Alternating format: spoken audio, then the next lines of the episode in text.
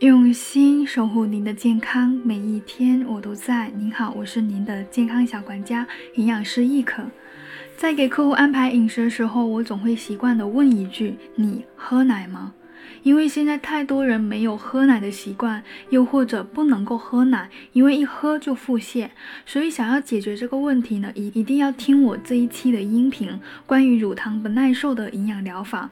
有些人在喝完鲜奶或者奶制品后，会出现腹痛、腹胀、腹泻、产气增多等症状，这是由于呢肠道内缺乏乳糖酶，而鲜奶或者奶制品当中乳糖不能够被消化而产生的症状，叫做。乳糖不耐受这个情况，直接导致了我们国人的平均奶摄入量远远的不够，进而导致。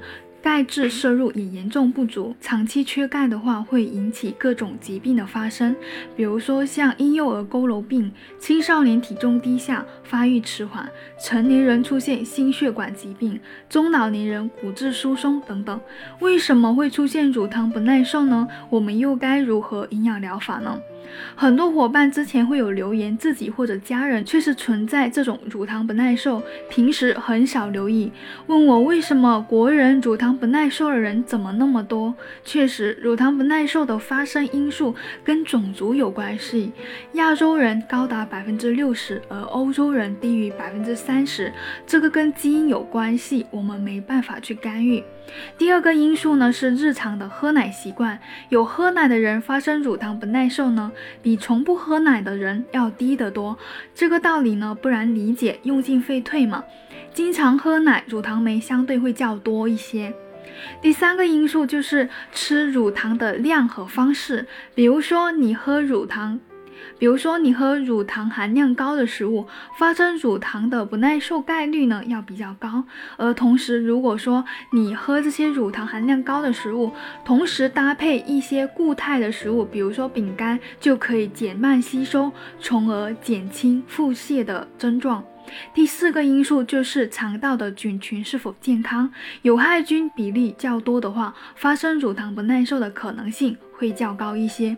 那我们该如何科学判断自己是不是有乳糖不耐受呢？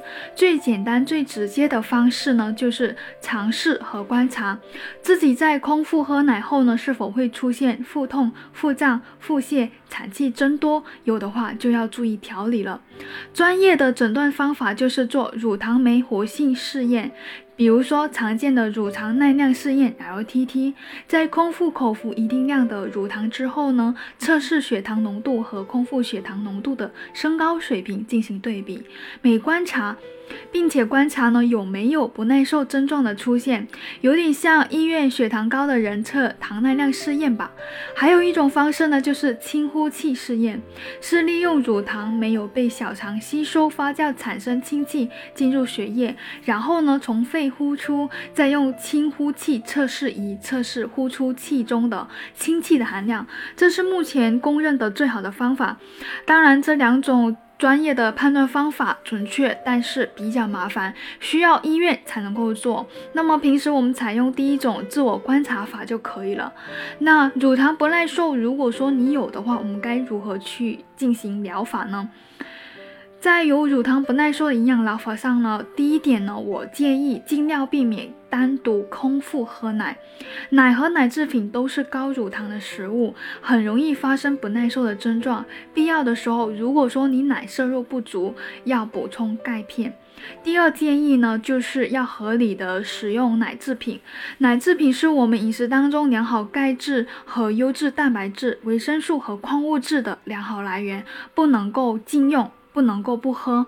如果说你是轻中度乳糖不耐受的伙伴的话，可以少量多次的喝奶。将牛奶和固体食物，比如说馒头、饼干和吸收较慢的食物，比如说粗粮、肉类、油脂类、蛋类等等一起搭配着吃，可以减缓乳糖的转化，减轻乳糖不耐受的症状。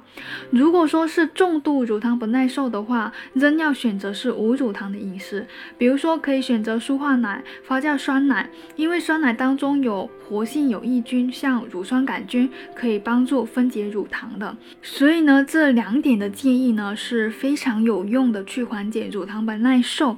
如果说你有哪方面的疑问呢？也欢迎留言给我。那希望你们有收获。今天的分享就到这里，谢谢收听。